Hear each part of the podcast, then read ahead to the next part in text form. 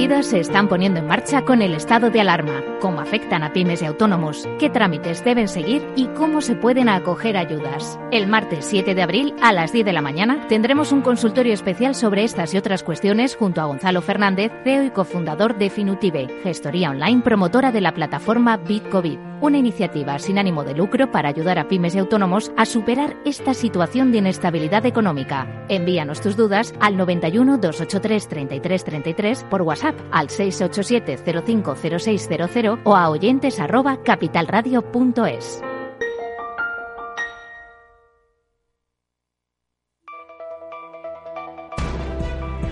¿Cómo está cambiando el coronavirus nuestro día a día? En Capital Radio te lo contamos. Especial informativo Crisis del Coronavirus, de lunes a viernes de 2 a 3 y media de la tarde. La sanidad con Francisco García Cabello, la movilidad y los transportes con Chimo Ortega y las áreas de interior y defensa con Federico Quevedo.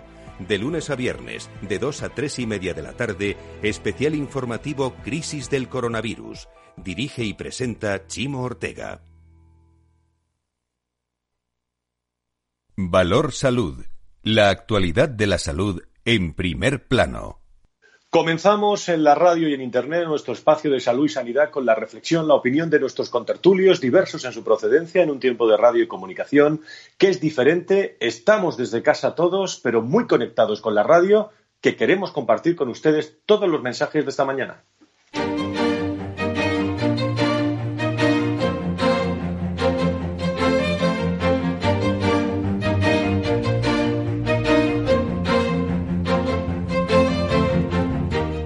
Valor Salud es un espacio de actualidad de la salud con todos sus protagonistas, personas y empresas.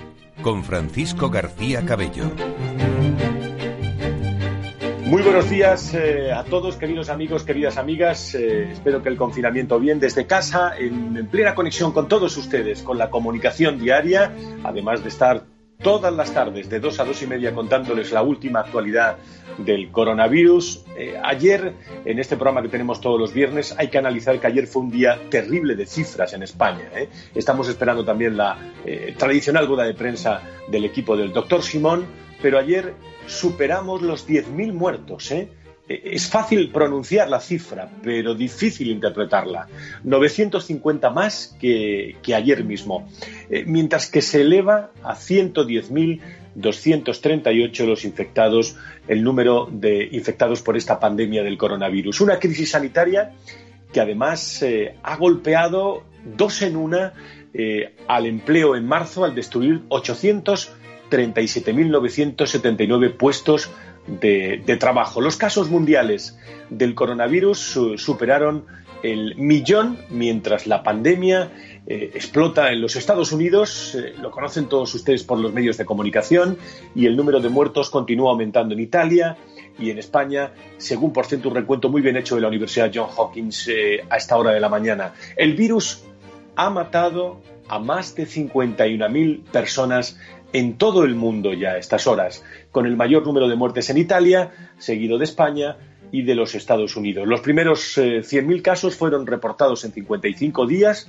mientras que los primeros 500.000 se dieron en 76 días. Hagan cuentas ustedes. Los casos se duplicaron a un millón en los últimos ocho años, ocho días, perdón. El total de casos reportados el jueves creció un 10% respecto al día anterior, la primera vez que la tasa alcanzó los dos dígitos desde que el virus se apoderó de China. Los 117 países y territorios que han eh, informado de más de 100 casos, 50 con brotes de más de 1.000 y 7 que han reportado 50.000 o más casos de COVID-19, principalmente tienen el foco en Europa. Dos fechas claves, sé que lo están pensando, el pasado 31 de marzo y el 9 de abril, el que nos espera en plena Semana Santa. El primero es un gran día porque podría haber sido el pico de hospitalizados por coronavirus en España. El segundo inquieta y va a hacer redoblar esfuerzos materiales y profesionales. Ese día de la semana que viene se producirá,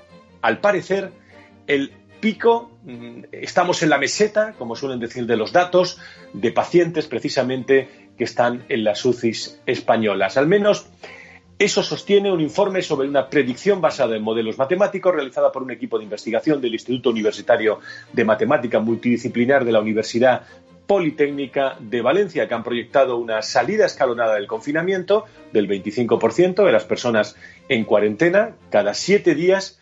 Eh, esos son los datos, la predicción 1 de mayo de 2020, del 1, 8, 15 y 22 de mayo, y en todos los casos asumiendo que se seguirán tomando precauciones para evitar eh, contagios. Otro dato clave esta mañana es que eh, anunciaba ayer el ministro Pedro Duque la posibilidad, la estamos esperando como agua de mayo, nunca mejor dicho, de esa vacuna que parece ser puede llegar antes en abril.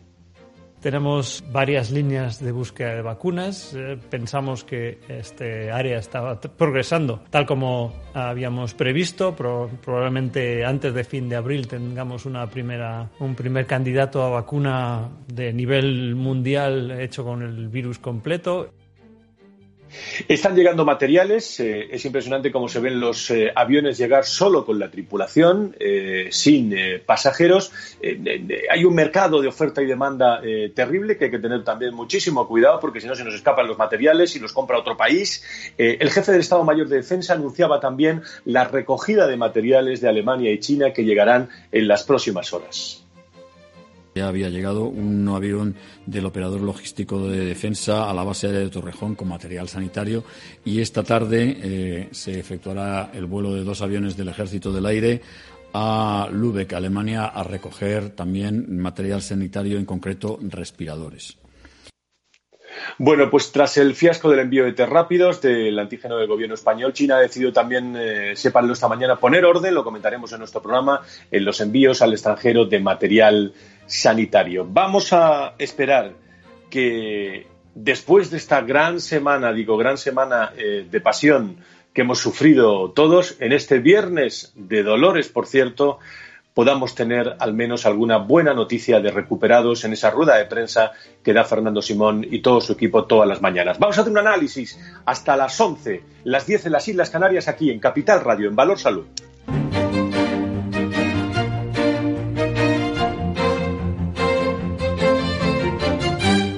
Valor Salud. La actualidad de la salud en primer plano. Nos escuchan, como digo, todos los eh, viernes eh, a las 10, las 9 en las Islas Canarias y también una reflexión todos los eh, días a las 2, haciendo un análisis, no solo análisis de los datos, sino también buscando protagonistas con los que se pueden encontrar todas las tardes de 2 a 2 y media en ese programa especial que estamos haciendo en Capital Radio. Saludo a mi compañera, muy buenos días, Laura Escudero, ¿cómo estás? Bienvenida. Muy buenos días, Fran. Muy bien. Bueno, pues vamos a hacer un repaso eh, a nivel nacional e internacional, eh, aportando datos, pero también eh, aportando puntos de referencia para, para esta jornada. Laura. Así es, porque cada día no solo aumentan los casos, sino que aumentan también los países afectados por el coronavirus, que empezó hace ya más de tres meses en China. Y mientras el que fuera el epicentro de la pandemia vuelve a la normalidad, y vemos las imágenes en Wuhan, después del foco, con las, con las personas en la calle, Estados Unidos acumula ya más casos que Italia y España juntas y ha superado el umbral de los 6.000 fallecidos, de los cuales más de 2.000 están en Nueva York. Italia sigue siendo el país con más fallecidos y se acerca ya a los 14.000, mientras que la cifra de casos ronda los 115.000. España en esto está en el segundo lugar con 112.000 casos y más de 10.300 víctimas mortales. La preocupación ahora en nuestro país son las UCIs, que guardan a más de 6.000 contagiados y, segundo, y según Fernando Simón, son todavía el foco.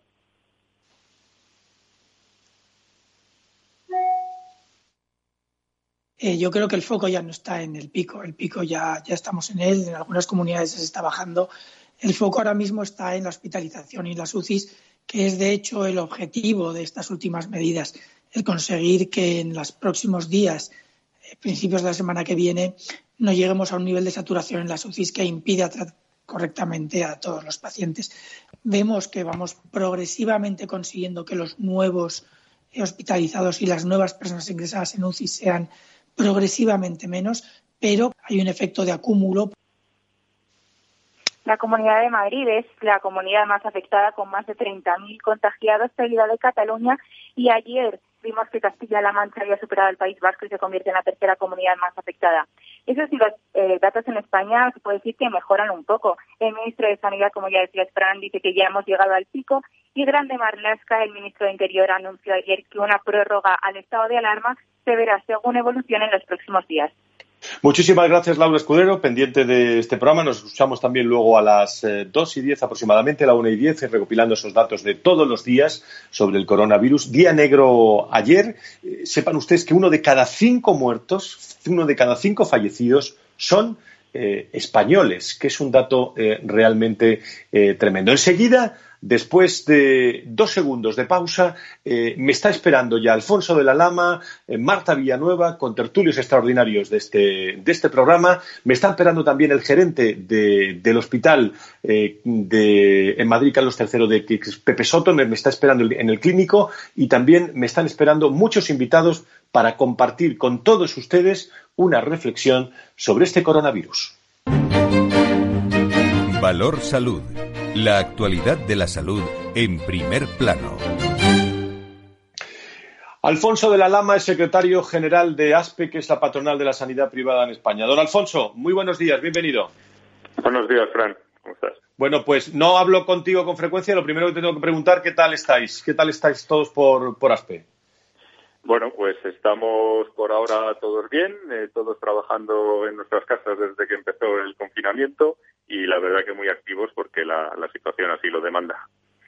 Alfonso, vaya día que tuvimos ayer, ¿eh? ¿Qué, día negro se dice, se dice fácil? El pico, 950 eh, muertos, más que el jueves. Eh, uno de cada cinco fallecidos son españoles. ¿Qué zarpazo nos está dando el coronavirus, no? Bueno, yo, ya, ya no hablo de días, hablo de semanas. Son semanas muy intensas. Eh, obviamente la, evolución de, la epidemia pues está poniendo a prueba absolutamente todo, todo el sistema y, y bueno, pues con distintas realidades según según qué territorios y desde ASTE y, los hospitales eh, privados están en primera línea pues haciendo frente a, la situación, en, dando lo mejor de sí tanto profesionales como, como centros. ¿Cuál es la situación a esta hora de la mañana, las 10 y 17, las 9 y 17 en las Islas Canarias, de, esa coordinación que está habiendo entre la sanidad pública y privada, con esa eh, dirección, esa unidad eh, de dirección de coordinación que está llevando el Ministerio de eh, Sanidad en estos, en estos momentos? Alfonso. Bueno, la verdad es que nos estamos encontrando con, que, claro, se está actuando muy rápido, se está sacando mucha normativa, mucha normativa que afecta en muchos ámbitos, tanto sanitario como, como laboral, como, como la parte de, economía. Entonces, bueno, pues eh, se está trabajando intensamente para comunicar e informar a, todos los centros, a todos los sectores, a todos los profesionales de las distintas novedades e intentando también aclarar con el ministerio pues aquellas eh, aquellas normas que tienen todavía alguna duda de aplicación. Eh, desde luego, la, coordinación a nivel territorial es máxima. Es verdad que las realidades en, diferentes comunidades son, distintas y, esa coordinación también, también es distinta. ¿no? Para que lo sepan todos nuestros oyentes, eh, Alfonso, en esa coordinación público-privada, situándonos en cualquier lugar que nos pueden estar escuchando de España y sabiendo que esa coordinación es territorial, Ministerio eh, con sanidad privada en distintas regiones, ¿cómo es el, ¿Cómo es el proceso? ¿Hace falta una cama y enseguida el, hospital público se coordina con la pública? ¿Cómo es esa coordinación, Alfonso?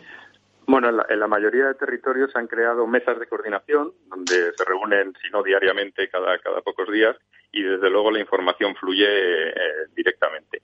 Se, son mesas de coordinación donde están las autoridades sanitarias autonómicas y donde están los representantes de los de los hospitales y de los centros privados. Eh, hay un flujo de información constante de todos los recursos, tanto materiales como humanos, que están a disposición y en qué estado están, si están ocupados, si están eh, todavía a la espera de recibir pacientes. Depende de qué comunidad. Obviamente hay comunidades con una intensidad al máximo, como ya has conocido, eh, Madrid, Cataluña, Rioja, y otras que esa coordinación está un poco a la espera de cómo evoluciona el, virus en ellas. Muy bien, pues eh, Alfonso, yo creo que eh, además de todo el trabajo que estáis eh, que estáis realizando, tiempo habrá, ¿no? Para, para hacer análisis y si cabe también incluso analizar las cosas que se han hecho menos bien en estos momentos, ¿no? Eh, sí, obviamente, como, como bien dices, ahora es el momento de, de trabajar para, para superar el virus, para ayudar a los pacientes, para ayudar a los profesionales y, eh, bueno, pues todo, todo tendrá su tiempo y se verán eh, cómo, cómo se ha trabajado, qué es mejorable o, o, que, quizás no ha funcionado bien. Pero bueno, por ahora no es este el momento. El momento ahora es seguir luchando para vencer, para vencer el virus. Lo que es intachable es, por último, es la labor ¿eh? de públicos, privados, de todos, de todos los sanitarios. No me canso de, de, repetirlo, aunque tengamos días negros, aunque las estadísticas nos digan que, uno de cada cinco muertos son, españoles, que estamos ahí, aunque estemos en la meseta y todavía no veamos el pico, pero los sanitarios no entienden ni de mesetas ni de picos, entienden de, de pico y pala, eso sí entienden. ¿eh? Absolutamente, sanitarios que obviamente está fuera de todo y no sanitarios. ¿eh? Ya también se está, eh, es público la, el esfuerzo que están haciendo todos los trabajadores que, que están en torno a, a, la lucha de esta crisis de, de, cualquier sector, de seguridad, mantenimiento, limpieza y, y proveedores. Es, es, es brutal el, el, el, la puesta a disposición y el trabajo que está haciendo todo el mundo para, para superar esta crisis. Solo hay que darle la enhorabuena y darles muchos ánimos. Alfonso de la Lama, secretario general de ASPE, un abrazo para todos. Muy buenos días. Gracias. Gracias, un abrazo para todos. Claro. Gracias. Marta Villanueva es directora general de, del IDIS. Querida Marta y ya tradicional eh, contertulia de este, de este programa. Doña Marta, muy buenos días, bienvenida. Buenos días, Fran. Encantada Muchísima, de estar con vosotros. Me encanta escuchar tu optimismo por la mañana, que yo creo que nos hace mucha falta. ¿eh? Claro, siempre hay que ver luz al final del túnel. ¿Qué valoración haces de esta semana, Marta, de, confinamiento y sobre todo también de todos los datos que hemos tenido? Estamos, eso dicen, en la meseta, pero llegando al pico, pero son datos tremendos, ¿eh?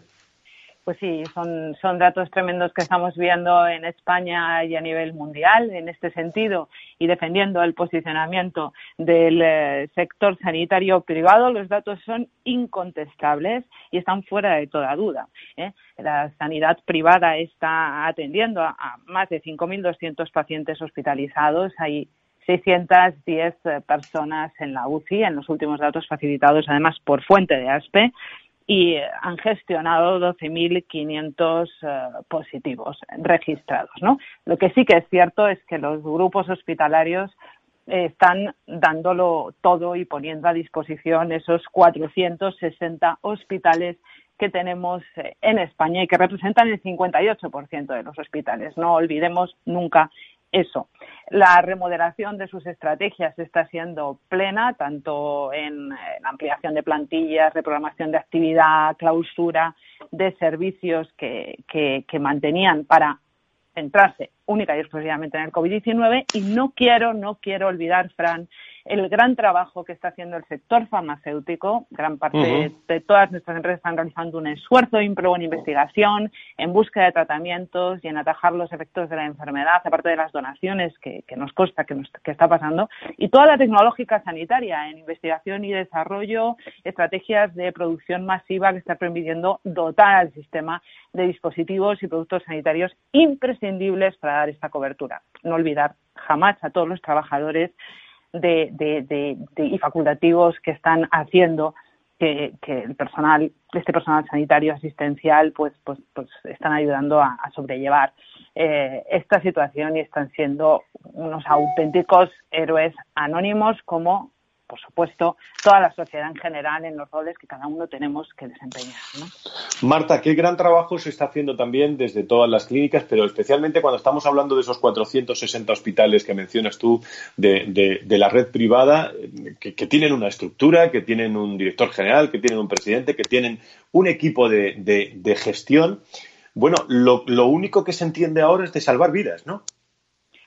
Sin duda, eh, esta reprogramación absoluta de la estrategia y del funcionamiento de los hospitales está única y exclusivamente orientada a salvar vidas, pero con una disposición de colaboración privada pública, le guste a quien le guste y le duela a quien le duela, que es fundamental. En este momento es fundamental que se sumen recursos públicos y privados y en todas las comunidades autónomas y que se distribuya donde más se necesita, porque salvar vidas está por encima de todo lo demás.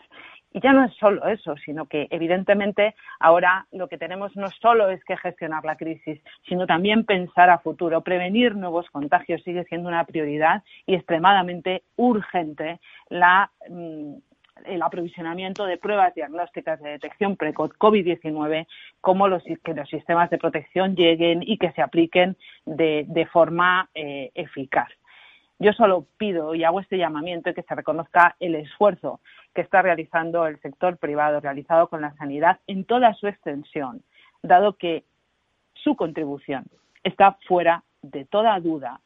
Y esto nos da la oportunidad de olvidar la demagogia y los populismos para trabajar en conjunto, estableciendo todas las sinergias necesarias para este grave problema de salud pública, porque tenemos que sumar todos en todas las comunidades autónomas y solo saldremos de esto con la colaboración privada-pública.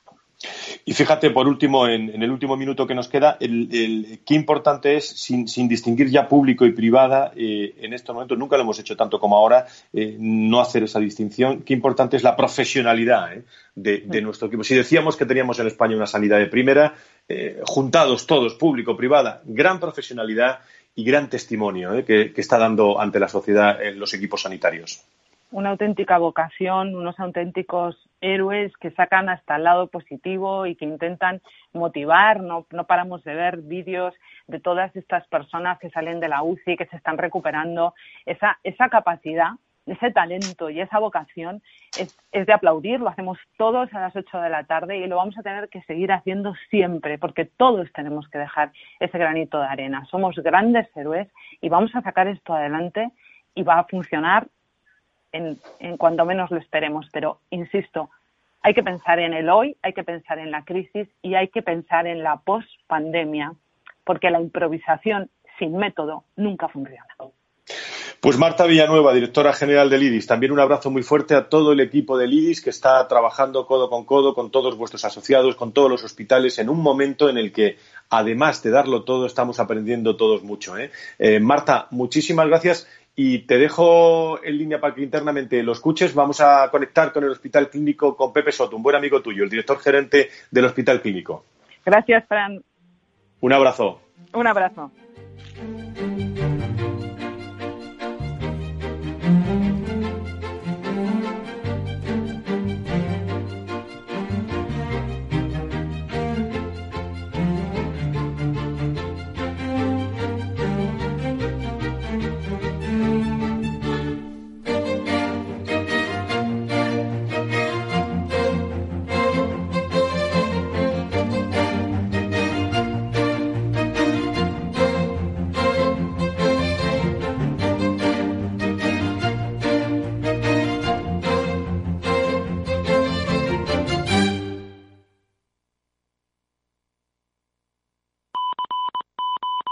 Desde Renta 4 Banco queremos hacer un llamamiento a todos los inversores.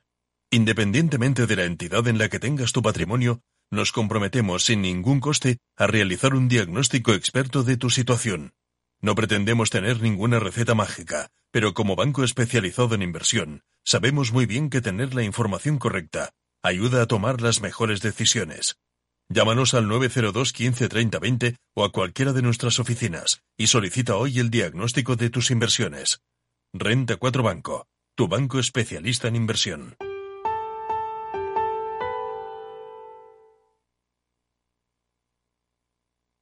Nos gusta que las personas tengan opinión propia. Quienes aquí hablan también expresan su propia opinión. No representan la opinión de Capital Radio.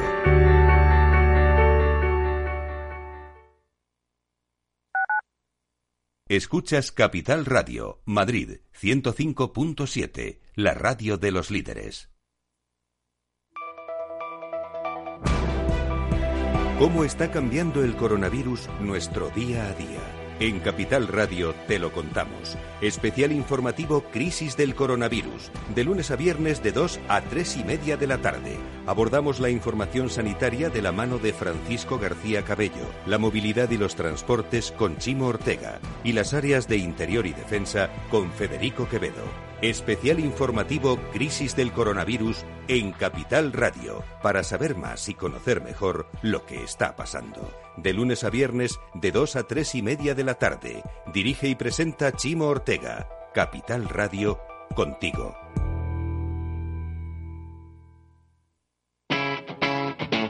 Capital Radio.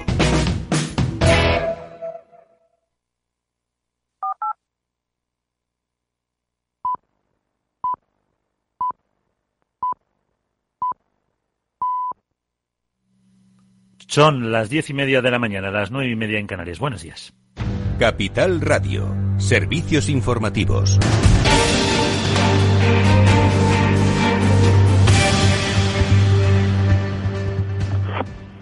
XTB y los mercados eh, caen un 0,15% en el caso del IBEX 35, 6.564 puntos, medio punto se deja a París, un 0,14 el DAX se trae Frankfurt, Milán un 1,3, Londres un 0,8, el Eurostock 50 abajo un 0,39 a 2.677 puntos.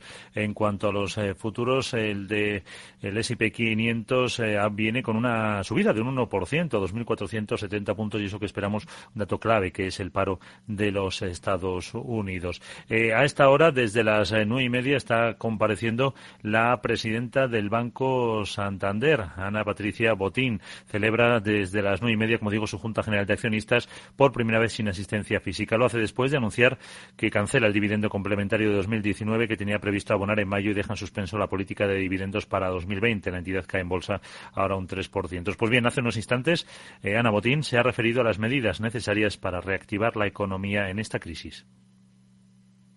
Priorizar, por un lado, el apoyo temporal necesario, dando una respuesta fiscal adecuada, similar a la que ha dado el Banco Central Europeo en el ámbito monetario, al tiempo que apoyamos el tejido empresarial de nuestro país y sigamos favoreciendo la inversión extranjera y también la local, que son esenciales para poder volver a crecer y crear empleo lo antes posible. Y es que hemos visto que el dato adelantado del PMI del sector servicios desvela una contracción sin precedentes en el sector servicios español. De hecho, 52 puntos ha bajado a 23 en el mes de marzo. El de la zona euro también ha caído desde los 51 a los 29 y sobre todo el de eh, servicios de Italia de 52,1 como España 17,4. También el del Reino Unido ha registrado caídas similares a esta hora que se conoce. Vamos a analizar el contexto y lo hacemos con Sergio Ávila, analista de IG. Sergio, ¿qué tal? Muy buenos días. Hola, ¿qué tal? Muy buenos días. ¿Cómo ves eh, eh, pues el mercado, la situación? Estos datos, fíjate, eh, macro no acompañan tampoco demasiado en una sesión un poco lateral, en definición hoy.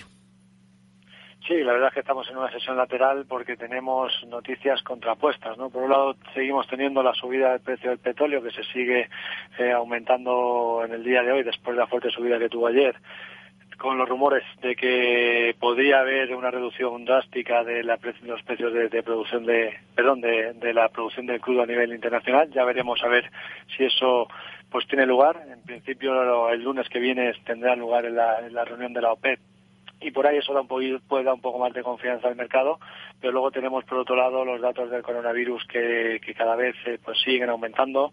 Tenemos eh, datos macro muy muy negativos, ¿no? Eh, hemos visto los PMIs de, en toda Europa, tanto en España, en servicios, como en Italia, en Francia, en Alemania, en la zona euro, que han quedado muy por debajo de, de, lo, de lo que venía siendo el dato anterior y también por debajo de las previsiones. Por lo tanto, eh, lo que, esto deja en evidencia es que la situación que vamos a vivir pues va a ser una situación más duradera de lo que inicialmente se podría esperar y que ahora mismo pues estamos ya en zona de contracción en tanto la manufactura como en los servicios y que una vez que terminemos el confinamiento pues que lo más probable es que haya empresas que puedan seguir sufriendo mucho eh, algunas incluso pues puedan tener problemas financieros y, esto pues puede ser preocupante no teniendo también eh, eh, en cuenta los datos de paro que hemos que hemos visto ¿no? por tanto bueno las bolsas están ahí en, un momento en el que están dudando si dar por finalizado el rebote para volver a, ver presión y que vuelva a haber caídas o si aguantar un poco más lateralizar ahí y, y ver que si hubiese alguna noticia positiva que pudiera llevar algo, algo más arriba a las bolsas. Pero eh, parece que lo que se está viendo ahora mismo es eh, una distribución de, de acciones, ¿no? De, en la que estamos ya en ciertos niveles que ha habido un rebote importante y que puede ser que estén deshaciendo posiciones muchos inversores. Entonces, a día de hoy, ¿qué podemos decir? Pues bueno, que tenemos una lateralidad clara hoy en el mercado y que mientras no veamos eh, superaciones de resistencias, por ejemplo, en el caso del IBEX 35 tenemos los 6.642 puntos. Si viésemos esa superación, podríamos plantear que la probabilidad de ir hacia los 6.700 podría aumentar. En cambio, si vemos que perdemos los 6.484 puntos, podríamos ver algo más de corrección hacia el entorno de los 6.350. Pues, Pero de momento estamos lateral. Pues vamos a quedarnos entonces con esas referencias que nos da Sergio Ávila desde IG. Muchísimas gracias. Muchísimas gracias, muy buenos días. Buenos días, 10 y 35, ahora antes en Canarias.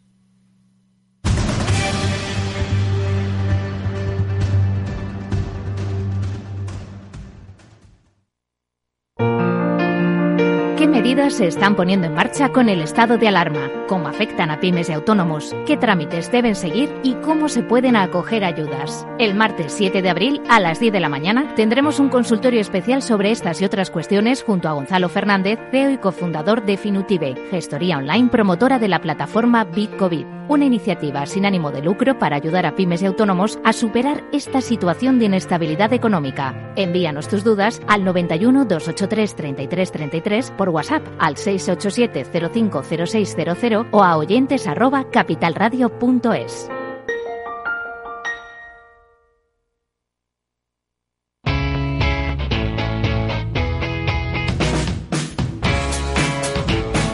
La economía despierta. Capital Radio.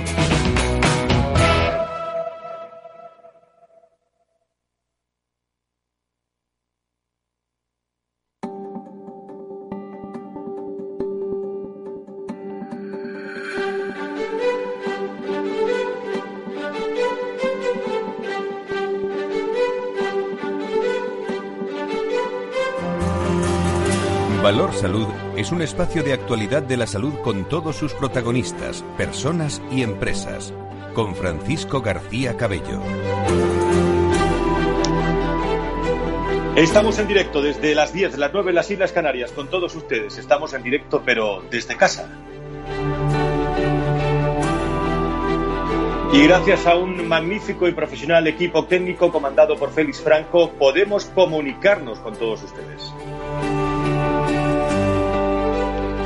Y lo llevamos haciendo 17 días ya, eh, tanto los viernes, eh, nuestro programa de gestión y de personas los lunes, y también todos los días de 2 a 2 y media, programa especial sobre el coronavirus aquí en eh, Capital Radio. Bueno, se habla de que estamos en la meseta de esos datos, eh, esperando ni mucho menos eh, todavía ver la cima, pero por lo menos el pico, el pico de esa, de esa cima que nos va a permitir eh, pues seguir al pie del cañón en una semana que les adelanto va a ser dura. ayer fueron los, los mayores, los datos más comprometidos, 950 fallecidos. En, en, el día de, de ayer, 110.238 eh, son los infectados. Eh, dentro de un rato vamos a analizar también cómo se está realizando ese, ese duelo, eh, cuántas personas están falleciendo solas. momentos, yo creo que interesantísimos para, para todos pero muy tristes ¿eh? para, para, la familia. Como siempre, eh, estamos en contacto con hospitales de, de, distintos lugares de España y me van a permitir que, que nos metamos a esta hora de la mañana eh, y no le interrumpamos mucho porque hay mucho trabajo al gerente del Hospital Clínico de Madrid, a don José Soto, que me alegra mucho saludarle. Don José, muy buenos días, bienvenido. Buenos días, Fran. Muchísimas gracias. En primer lugar, ¿cómo estás? ¿Cómo está tu equipo? ¿Cómo estáis todos en el, en el hospital clínico? Bueno, estamos resistiendo, ¿eh? Como, la, como el, el, himno social que nos hemos puesto ahora, resistiré, pues estamos resistiendo todos. Eh, el equipo directivo, como el resto de equipos, tenemos, hemos tenido nuestras bajas ya, temporales evidentemente, nadie, nadie está en una situación muy grave, pero eh, eso interpretamos que es lo normal en esta situación de ataque a una pandemia muy difícil, muy difícil, pero con, mucho entusiasmo y con, con mucha pasión vamos a ganar seguro. Y tú que llevas muchos años eh, y eres muy conocido en el sector y con mucha tradición como gerente del hospital, eh, ¿cómo se ve al equipo humano, Pepe, en estos momentos que lo están dando todo el 300%, que no hay horas? Eh, es tremendo ver la profesionalidad de nuestros equipos, del equipo sanitario, de tu equipo. Es, es más ilusionante, Fran, más que tremendo.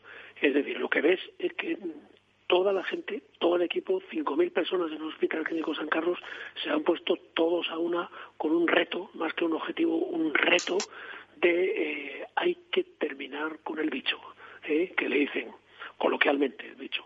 Hay que terminar con el bicho. Y hay que terminar con el bicho significa que hay que cada uno sacar el máximo de su profesionalidad, añadirle aquella vocación olvidada e ir a por, a por los pacientes, e ir a tratar uno a uno, e ir a ganar uno a uno, parcela a parcela, habitación a habitación, servicio a servicio, más habitaciones, más pacientes, más UCIs y ahora la gente de verdad Hoy, hoy lo hemos comentado, hoy hemos dado un paseo el equipo directivo por ahí, por diferentes sitios, y la gente estaba más tranquila, sonreían ya. Antes no, durante este tiempo pasado hemos estado mm, muy serios, muy tristes, de, ver la realidad y, de ver los fallecidos y, de ver mucha gente en muy mal estado eh, y con muchísima tensión en las urgencias y en las UBIs y en las habitaciones. Ahora hay menos tensión, menos tensión, menos, menos gente en las urgencias también, más altas, más menos gente esperando entrar en la UBI, en este caso ninguno esperaba entrar en la UBI y, eso empezamos a ver que eso em, empieza a generar algo de optimismo, algo de alegría. Pues no sabes cuánto me alegra este, este mensaje de, optimismo y de alegría en el paseo que hacéis diario por el hospital. El, hospital que, diriges, el Clínico San Carlos, ha sido, eh, lo saben todos nuestros oyentes, el primer hospital español y el segundo en el mundo en el que se han puesto en marcha el programa de ensayos Solidaridad, promovido por la Organización Mundial de la Salud, la OMS. Pero mm, lo primero que te dijeron los reyes el otro día, que el miércoles estuviste con ellos en una videoconferencia, Pepe. Estuvimos con Su Majestad de los Reyes, sí. Para nosotros fue una visita, visita virtual, pero al fin y al cabo visita muy, muy alentadora, muy satisfactoria, muy ilusionante, porque vinieron a dos cosas, o sea, vienen a, ubicarse a nuestra pantalla para dos cosas. Una era para apoyarnos en la investigación, en el ensayo Solidaridad, eh, y, para, y para enterarse bien que, en qué consistía y cómo podría eso favorecer la resolución de esta pandemia, una, y dos, para dar las gracias a todo el personal sanitario y no sanitario que está trabajando en el hospital clínico y en, y en nuestro ejemplo a todos los hospitales españoles y, y, a rogar que eso lo transmitiéramos a, todos. Eh, con lo cual, bueno, pues, pues, pues entenderás, Frank, que eso ilusiona evidentemente a la plantilla. Es un, es un gran chute, permítanme la expresión, de, ilusión eh, en estos momentos que nos encontramos. Pepe, en tu opinión, ¿tardará mucho la ciencia en curar esta, esta pandemia? Que, digo, por el tono de investigación que tratasteis el otro día con los Reyes. Sí, hay que decir que yo no soy epidemiólogo, soy economista, con lo cual tengo un sesgo de, o podría tener un sesgo, pero lo que lo que uno percibe, lo que uno habla, lo que uno lee, lo que uno siente, es que esto no se va a solucionar en una semana ni, ni, ni en un mes, evidentemente. Es decir, que esto estamos hablando de una pandemia provocada por un virus que va, que va, que va mutando conforme avanza geográficamente en el mundo. Hay que decir que, según los epidemiólogos, muta poco, con lo que sería previsible tener en algún momento una vacuna cuando pues una vacuna a cortísimo plazo mm, no se desarrolla. Es decir, una vacuna, estamos hablando que una vacuna normalmente se tarda en investigar y en ponerla a disposición del mercado, pues tres años, dos años y medio, etcétera. Aquí el reto es tener una vacuna en, menos de un año y entonces poder, podríamos evitar si fuese un virus estacional como esto parece que se dice que se puede repetir asociado al clima al clima frío puede volver otra vez en, en el otoño invierno por aquí podríamos preparar una vacuna para entonces pues las expectativas son que para entonces no. Entonces estaríamos diciendo que que que previsiblemente estaremos en una situación de nueva, nuevas apariciones de contagiados mm, en, un volumen mayor del, que se va a dar en verano, dicen. En verano se van a seguir dando contagiados, pero, pero con menos intensidad, en menos número. Porque, claro, la manera de, de, acabar con esto es que nos contagiásemos toda la población. Y entonces generásemos inmunidad frente al virus pero eso se tarda evidentemente. ¿Por qué?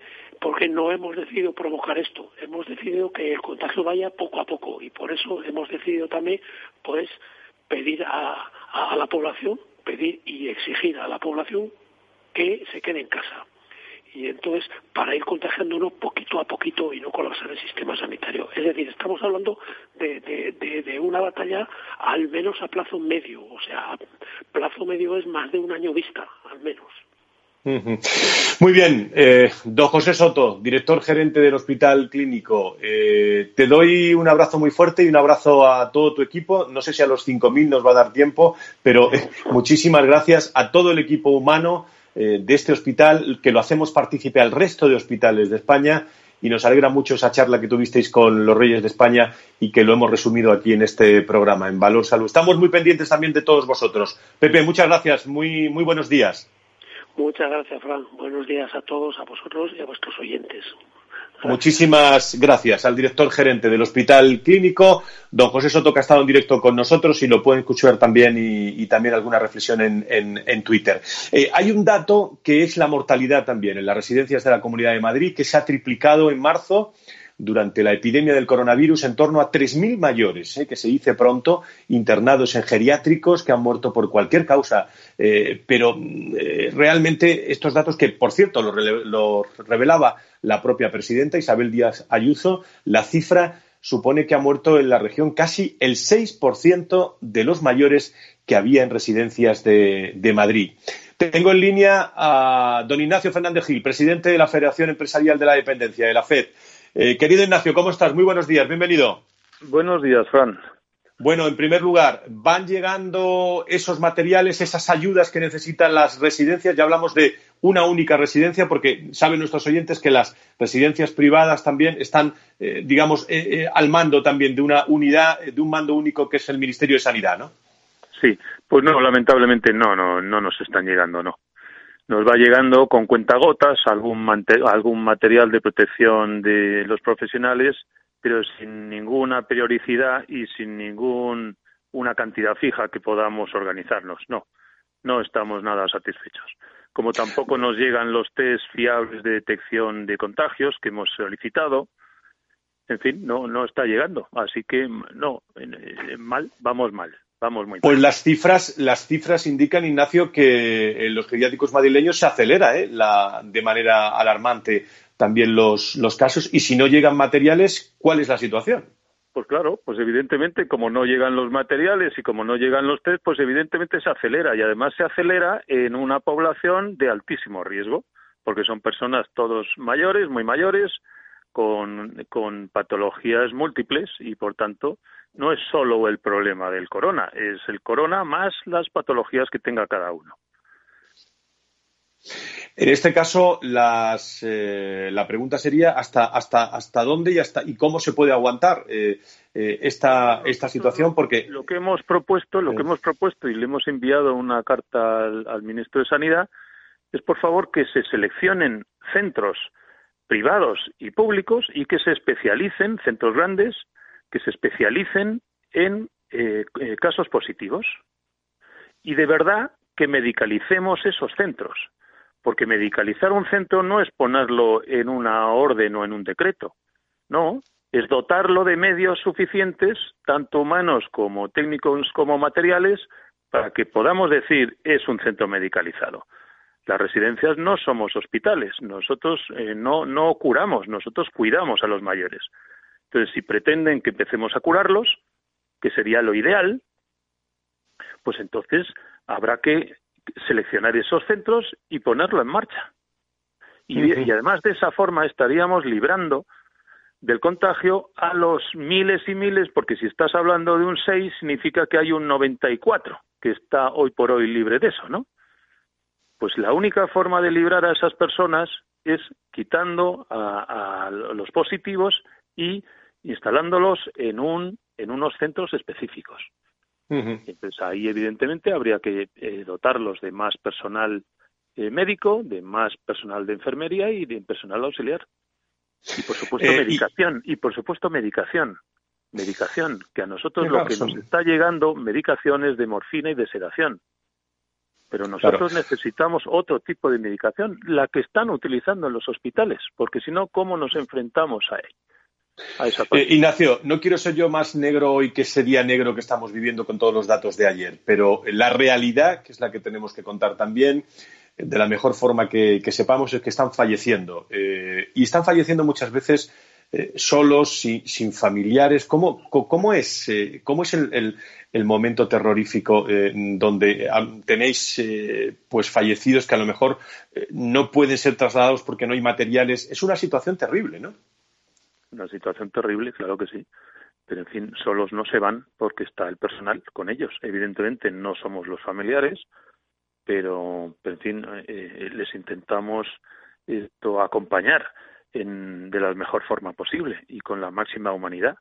Claro, evidentemente el, el, clima es, es muy, muy triste, muy triste, y, el personal está con una sobrecarga emocional eh, tremenda, porque claro, no es nuestra vida diaria, no es nuestra práctica habitual esta, en absoluto. Muy bien, Nacho, pues eh, presidente de la Federación Empresarial, Ignacio Fernández Gil, presidente de la Federación Empresarial de la Dependencia. Mando un abrazo muy fuerte eh, a todos los profesionales de la dependencia en nuestro país, públicas, privadas, todos, todos vamos a una, objetivo salvar vidas y cuidar a nuestros, eh, a nuestros mayores también. Muchísimas gracias por estar con nosotros. Muchas gracias, Fran. Buenos días.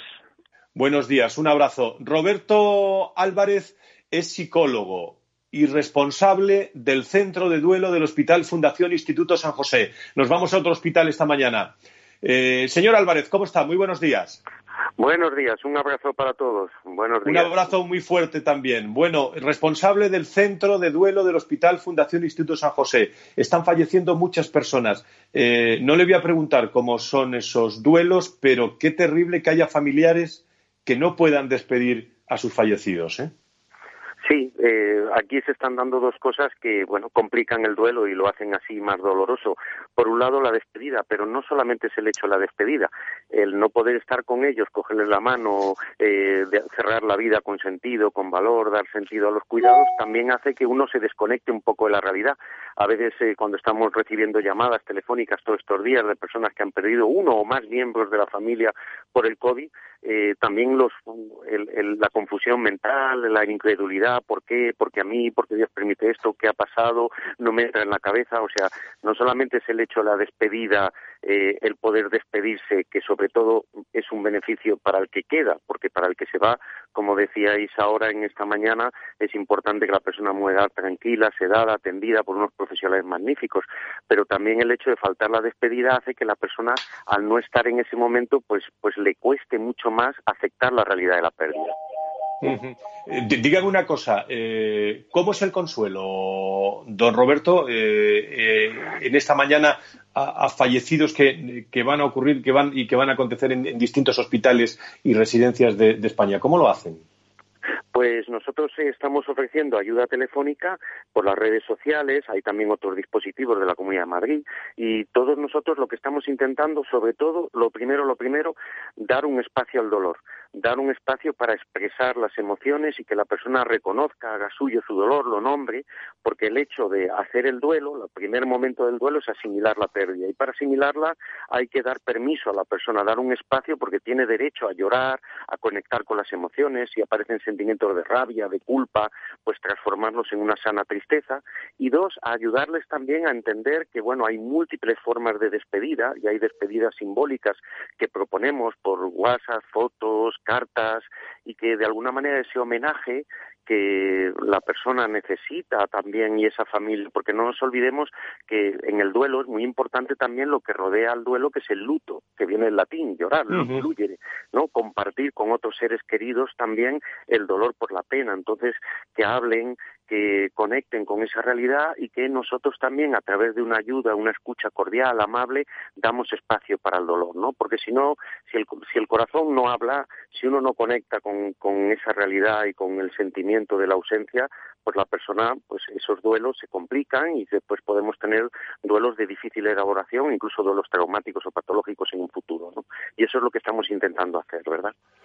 Roberto Álvarez, psicólogo y responsable del Centro del Duelo del Hospital Fundación Instituto San José. Gracias también por, todo su trabajo. ¿Cuántos mensajes tienen también para más de 950 familias que, bueno, que ayer fallecieron sus, sus familiares queridos? Muchísimas gracias por estar con nosotros. ¿eh? Muchísimas gracias a vosotros y mucho ánimo mucho ánimo también a todos ustedes. Eh, estamos encerrados en casa, eh, permítanme la expresión. Hay cávilas de cuánto va a durar esto. El, marketing, la matemática juega un papel, eh, juega un papel también importante. Los, cálculos.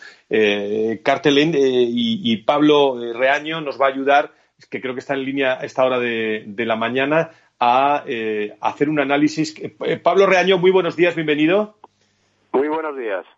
Bueno, Pablo, ¿Cómo puede eh, ayudar Satya a contener esta epidemia? ¿Tecnología? ¿Cómo podemos ayudar y cómo puede ayudar la tecnología? Y sobre todo en este eh, pues encierro que estamos, ¿qué cálculos tenéis? Tenemos un minuto y medio, dos máximo para, esto. Estupendo. Bueno, pues eh, nosotros desde Satya Insights contamos con un software de geolocalización precisa que permitiría a las autoridades sanitarias tener la trazabilidad completa de una persona contagiada en los días previos a, a, detectar el contagio. De tal manera que podrían priorizar qué comercios, medios de transporte, etcétera, conviene desinfectar y por otro lado saber qué otras personas han coincidido en tiempo y lugar con el infectado para priorizarles en el test. ¿Y cómo se hace este, este test? ¿Es fácil para, digo, para que sitúen nuestros oyentes? Vamos a ver, eh, la, cuestión es que nosotros tenemos un sistema de geolocalización muy preciso que va, que va mucho más allá del, sistema de geolocalización que tienen los operadores. Los operadores no son capaces de geolocalizar con precisión. Y de, y de, y de este modo somos capaces de saber por dónde ha pasado una persona con una aplicación, por ejemplo la del COVID, la que están lanzando a nivel nacional, eh, ya eh, instalada en el, dispositivo. Es decir, geolocalizando su dispositivo podemos saber dónde ha pasado esta persona. Entendemos que todo el mundo estaría dispuesto a bajarse una aplicación así para así poder eh, ayudar a, frenar la pandemia, porque el problema que tiene esta enfermedad es estos días de asintomaticidad en los que no tienes síntomas de unos cinco o seis días en los eh, y, que hace que, sea tan tremendamente contagioso que se extienda con tanta facilidad. Hay varias formas de, aproximar esta, esta, esta realidad. Una es la que está, por ejemplo, aparentemente poniendo o que va a poner en, marcha Alemania, que es la de prevenir eh, y hacer que solamente eh, pueda salir a la, calle a, todos aquellos que ya sean inmunes a la, a la enfermedad. Y otra es, por ejemplo, la que está llevando a cabo Israel ya, eh, y es con una tecnología parecida a la que nosotros sugerimos.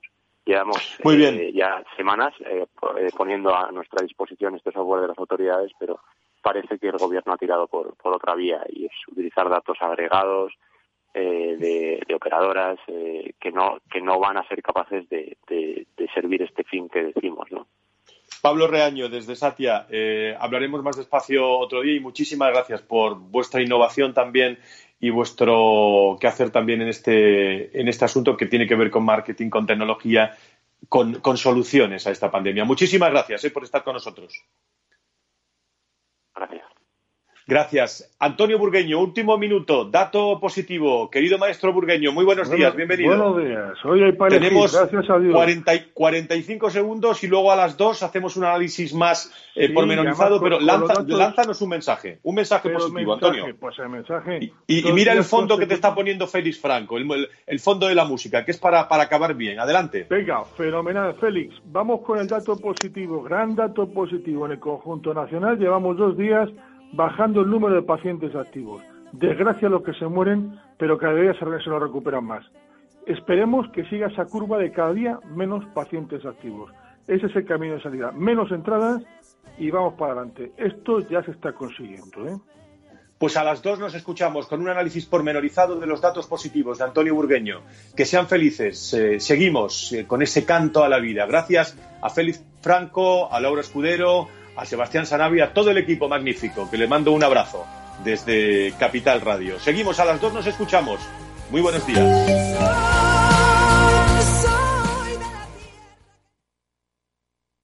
Hola, soy Leopoldo Abadía, autor de La Crisis Ninja, y quiero hablaros de lo normal. Lo normal es que cuando inviertas tus ahorros, nadie deje los mejores productos de inversión para otros que tienen más dinero. Con Finanbest puedes invertir como lo hacen los grandes patrimonios, accediendo a los mejores productos de inversión. Entra en finanbest.com y descubre que lo normal es extraordinario. Lo normal es Finanbest.